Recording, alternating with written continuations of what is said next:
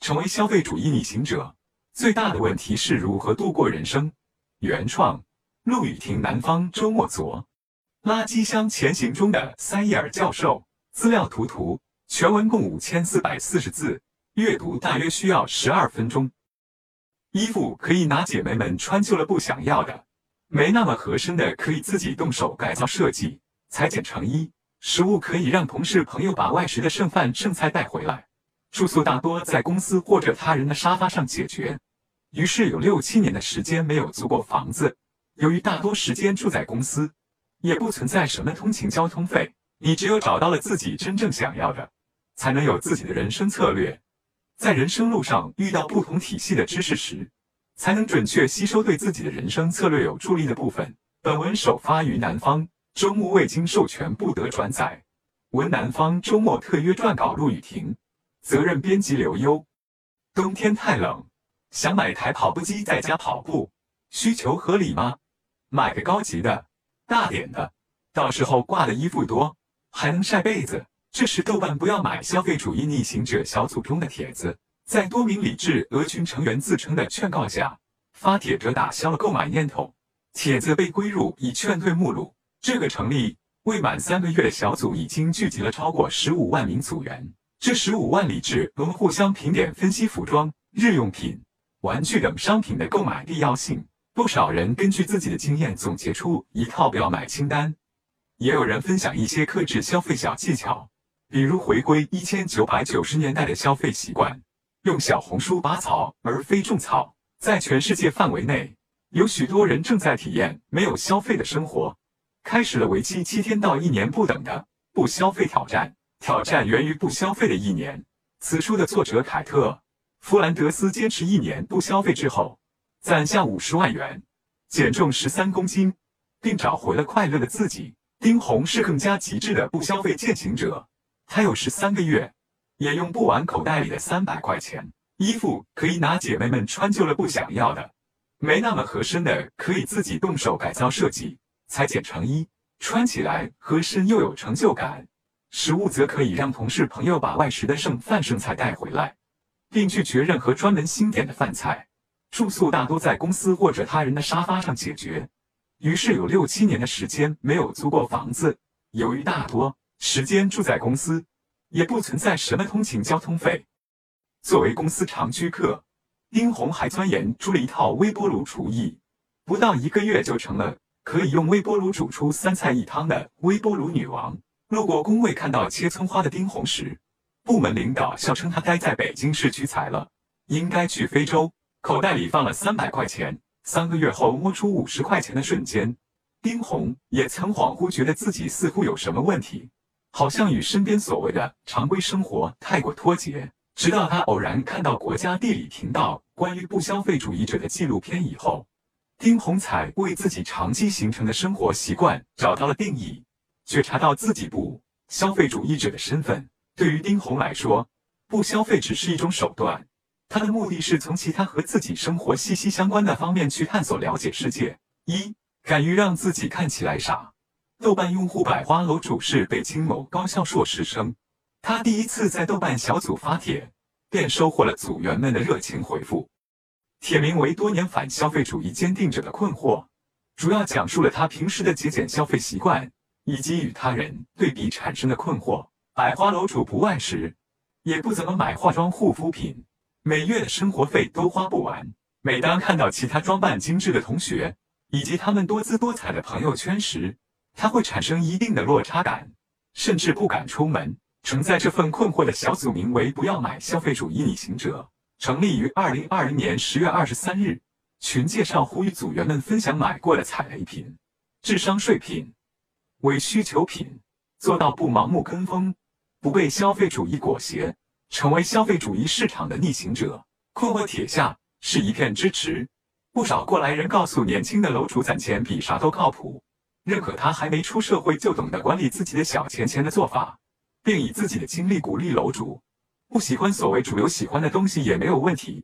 我觉得我宅在家也很丰富多彩，我自己觉得爽了比什么都重要。另一个有着类似主旨的小组，如果我们可以不通过消费获得快乐，成立四个月。组长放开那只鹿，以及在创办小组之初便亲自发帖劝大家不用随波逐流，而是敢于让自己看起来很傻，让自己投入那些不通过消费就能获得的快乐。路易吉表示，很多不花钱的快乐看上去都很傻，但是在这个颠倒梦幻的世界里，我们有时候只有在在颠倒中颠倒一下，才能恢复我们本来的面目。专注于呼吸，热爱花草树木，喜欢跟小动物们一起玩，本能的想要爱这个地球，喜欢和平，讨厌纷争。看上去傻的还有加州大学圣地亚哥分校分子生物学教授米尔顿·塞伊尔。这位耄耋之年的生物学教授，工作日内在实验室带领团队研制新冠疫苗，每周日则雷打不动地开着车到周边超市翻垃圾箱，获取能够加以利用的物品。并会带上自己的学生一起进行这项活动。二零二零年十二月的第一个周日，塞尔穿着一身破旧的垃圾箱前行专用衣物，开启了周日常规旅行。这一天，他来到了所在社区最高端的品牌超市，并在超市后面的垃圾箱内获得了价值五百美元的食物。这些食物的单品价格从六美元到二十美元不等，大多被装在密封容器中，所以可以判断没有什么卫生安全问题。因为数量颇多，塞伊尔带了不少到学校的实验室里，与自己的学生和工作人员共同享用。这次收获的食物一周也没有消耗完。同部门一个已经退休的教授公然反对塞伊尔的做法，认为塞伊尔是在拿学生、工作人员等人的健康冒险。但塞伊尔表示自己几十年来从未因此生过病。这些食物里的一些微生物甚至有助于增强免疫系统的能力。我认为人们对垃圾搜寻和利用别人扔掉的东西的担忧是一种恐惧症，是一种不以事实为依据的恐惧。塞伊尔对南方周末说：“二可以砍掉的需求，互联网已经成为当代人必不可少的生活空间。人们熟练地使用线上购物软件，足不出户云浏览各大品牌橱窗。”美食外卖融入部分人的生活，超市生鲜也被搬进了大大小小的触控屏，消费似乎越来越简单快捷。在系列纪录片《无节制消费的元凶》中，经济学教授德拉赞·普雷勒的一项研究显示，人们在使用现金支付的时候，会产生一种类似于疼痛的不适感；使用信用卡的消费则更有可能让人们花更多的钱。以此类推，没有实体交付过程的线上支付。进一步消灭了人们花钱时的疼痛。曾在某大型互联网公司担任部门产品经理的橘子，拥有各大电子购物平台的会员卡，在支付宝上一年的消费高达几十万元。我过去所在的环境里，媒体鼓吹着消费主义，好像不买贵妇面霜，皮肤就会变差；没有一个戴森的吹风机，头发就不会很好。这种消费习惯在他二零一九年年底辞职后，逐渐发生变化。疫情蔓延和经济下行，让橘子意识到对消费要有管理。二零二零年十一月末，橘子在豆瓣上看到七日不消费生活计划，开始挑战。挑战期间，他在一家便利店打零工，他停止购买食物，将家里的食材物尽弃用。挑战第四天，橘子在工作间隙拿起一瓶零度可乐，拿起瓶子的瞬间，他想起自己正在执行不消费计划，喝可乐这种需求是可以砍掉的。二零二零年八月，富于争议 f 的身份在 Medium 上发帖记录自己的不消费挑战。挑战开始时，福福整理出的护肤品和化妆品堆了满满一抽屉。在日本旅游时囤的八瓶防晒霜被他低价转卖，只留下自己需要的一瓶。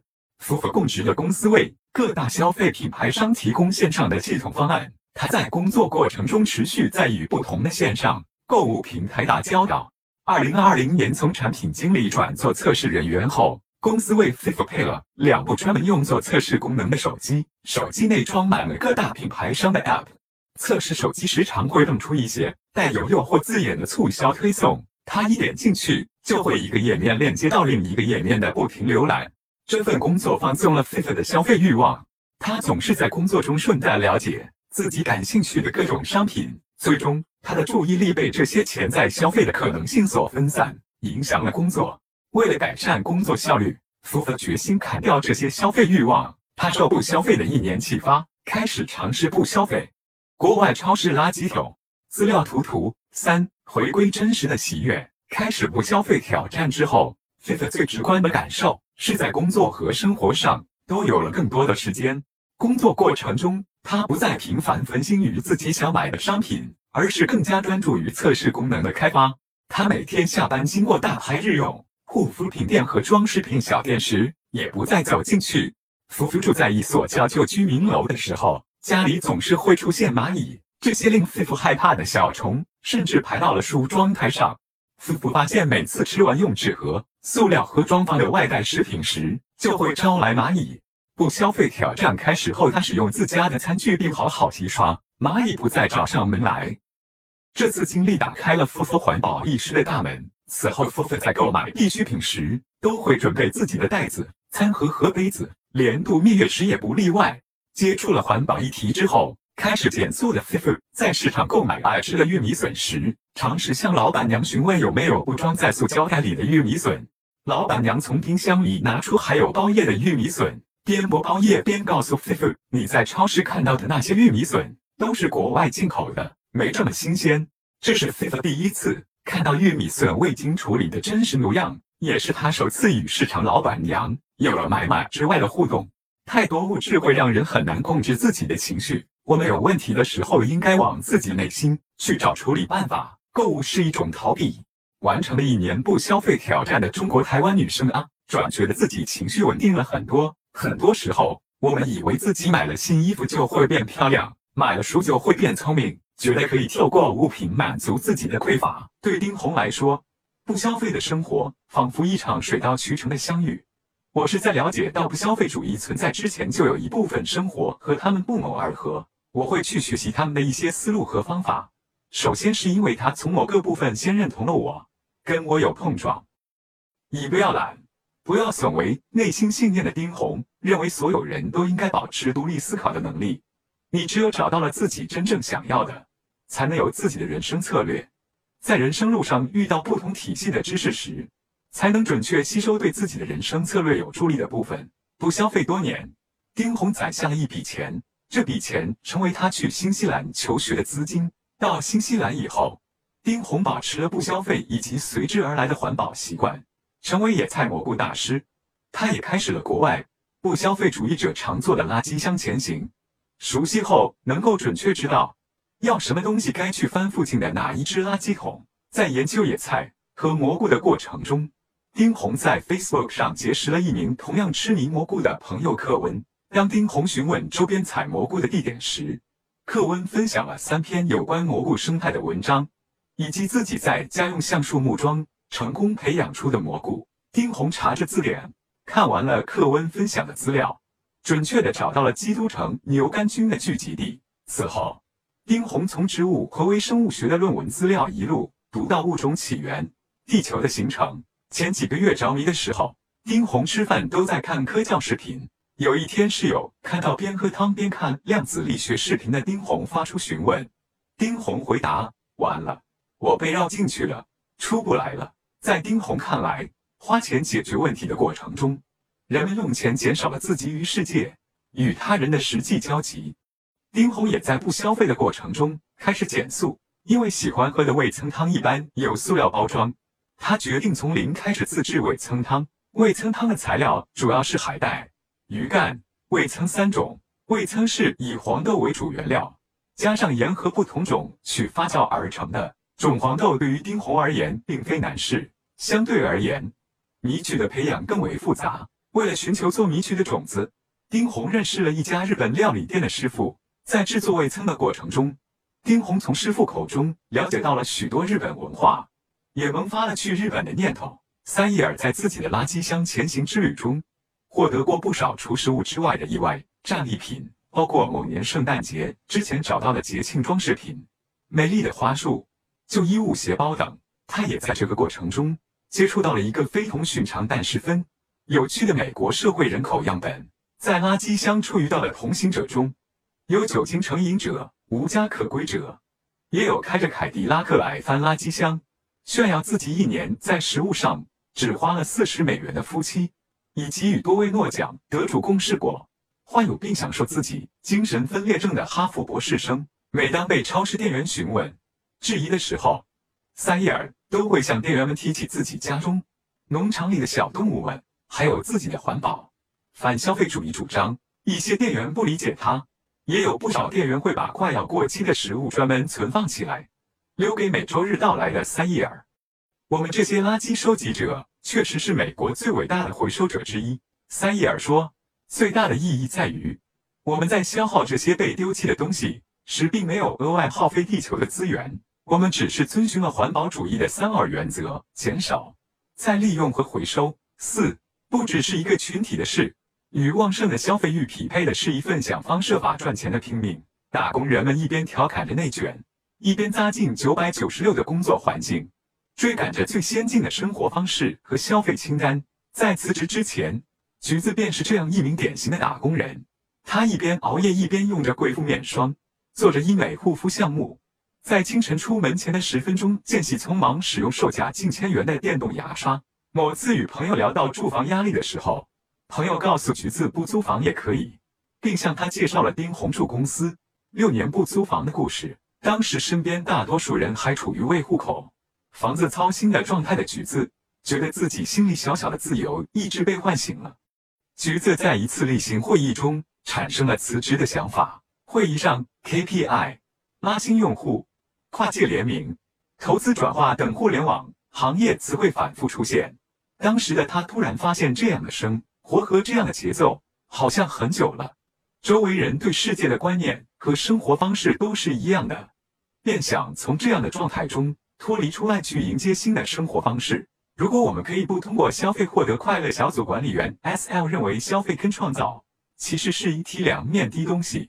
很多人努力赚钱，用力消费是为了填补自己内心的空虚感。当一个人为了迎合资本的规则去高速运转自己的身体和大脑时，是在消耗自己的创造力。在这种奋斗产能过剩的环境下，原本应该野生成长的才华也就无从破土。S.L 是。一名自己在北京开艺术教育工作室的自由职业者，他曾经与一名在东莞打工的女孩对比过自己的日常消费，后者要比他高出不少。作为一名十年来处于相对自由状态的八零后，S.L 称自己不是一个奋斗的人，但现在在北京也基本上什么都有了。他与组长都不是消费的抵抗者，他们所不认同的是类似于攀比的无意义消费，并且。在追求通过不消费获得快乐的也不只是刚入社会的年轻人，还包括不少事业有成的人。这些事业有成的人，包括 S.L 在音乐教学中遇到的一些家长。有不少家长向他分享过曾经感到的生活恐慌。他们恐慌过后，意识到赚钱不是为了挥霍，更多的物质也不一定导向快乐与满足。于是，有人把大房子换成了让人觉得更有安全感。更适合自己需求的小房子，正如日本学者三浦展在《第四消费时代》中所写，人们追求的是能让人生和时间充实的消费，而不是耗费人生和时间的消费。对于人类来说，最大的问题就是如何度过人生。无论是浪费人生，以精疲力尽、毫无成果的方式告终，还是度过充实的时间，带着满足感告终。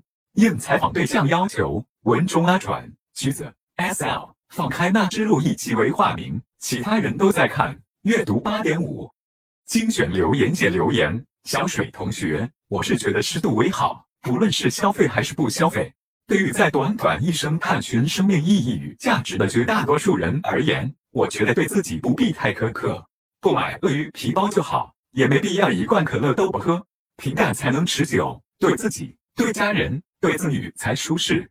兔子，不养娃，咋都好用。子一，哈哈哈哈！豆瓣小组简直是人间实验室。Span 看完文章，总结出来了一个文中人物的特点：让有钱人改变消费观的文章。刘小鱼，不消费是让我们回归内心的真正自我的需求，而不是外界的物质的干扰，让自己买买买停不下来。不消费金钱，不浪费生命，更专注于体味内心的自我，倾听自己的深层次需求，才是人回归人的本来。嘟嘟侠，感谢不要买小组，成功省下我对各种网红衣服和服装店的种草。Sophia 左，为了实行不消费的一年，先买了一本不消费的一年，钱还是花了。You can wow，这样的话，世界怎么运行？卖衣服的怎么办？开餐厅的怎么办？Sandra 星号，不明白这种挑战有啥意？愿其实我能理解大家对于节约的需求，本质还是出于对匮乏的不安全感。但文中的生活方式似乎有点矫枉过正，舒适便捷的生活需要一定的物质支撑，而不是彻底的断舍离。LXL，别人不买买买，你去哪里捡菜瓜？